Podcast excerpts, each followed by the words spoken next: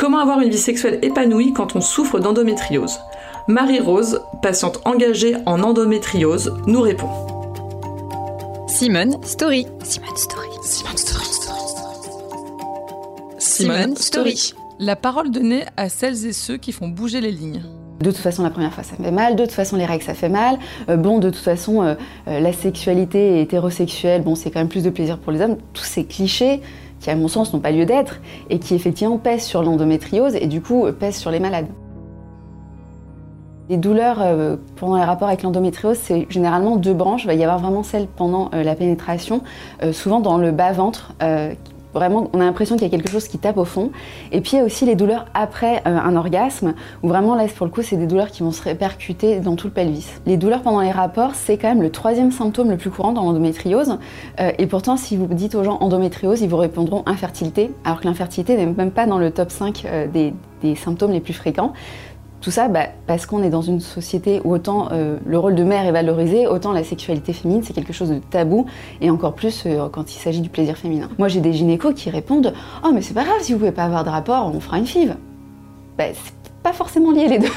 quand on rencontre un nouveau partenaire, il faut expliquer tout ça. C'est bien sûr que c'est pas facile, bien sûr qu'il y a toujours des moments de doute, des moments d'inquiétude. Moi j'en ai qui me disent Mais mon copain, je lui dis qu'on a un rapport sans pénétration, pour lui c'est pas un rapport. Il y a aussi, je pense, euh, un besoin dans notre société de revenir sur tout ça parce que quand vous regardez le Kama Sutra en version originale, déjà toutes les parties ne sont pas consacrées au rapport sexuel et même dans toute la partie consacrée au rapport sexuel, sur les dix chapitres, il y en a beaucoup qui ne sont pas consacrés à la, pénétration. Il y en a un sur le baiser, sur les soupirs, sur les griffures.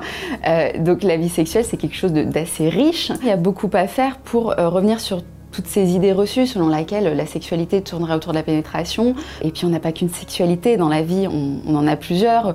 Au fil de notre parcours, euh, au fil des rencontres, euh, de notre rapport à nous-mêmes, et puis juste du cycle du corps d'une femme, que ce soit les grossesses, que ce soit la ménopause, toutes ces choses-là font que à chaque fois il faut réinventer sa vie sexuelle. Ça peut aussi impacter euh, son rapport au corps. Bah déjà la douleur, on a tendance un peu à se couper pour pour se préserver en fait euh, de, toute cette douleur au quotidien. On l'ignore et donc on ignore son corps et euh, on n'est plus à l'écoute de, lui ni à l'écoute de notre désir. Bonne nouvelle, oui, il y a des solutions euh, contre ces douleurs. alors c'est des solutions qui sont un peu techniques, il va falloir un peu travailler, que ce soit avec des étirements, des exercices de yoga, de la kiné, de l'ostéopathie. Il faut vraiment trouver ce qui correspond à chacun parce que bah, chaque endométriose est différente, chaque personne est différente, chaque sexualité est différente. Donc qui va correspondre à l'une ne correspondra pas forcément à l'autre. Mais il y a des choses à mettre en place euh, pour soulager, voire faire disparaître certaines douleurs. Par exemple, si on prend les douleurs euh, qui sont causées après l'orgasme, ça peut être au quotidien avec des massages, du yoga. Il me reste quelques douleurs. J'ai complètement supprimé toutes les douleurs après l'orgasme. Ça, c'est vraiment, j'ai réussi à mettre en place des choses. Euh, mais c'est vrai qu'il y a certaines positions que je peux plus faire. Ça, c'est certain. C'était le podcast Simone. Retrouvez-le tous les mardis et jeudis et abonnez-vous sur votre plateforme d'écoute préférée pour ne manquer aucun des épisodes. À bientôt!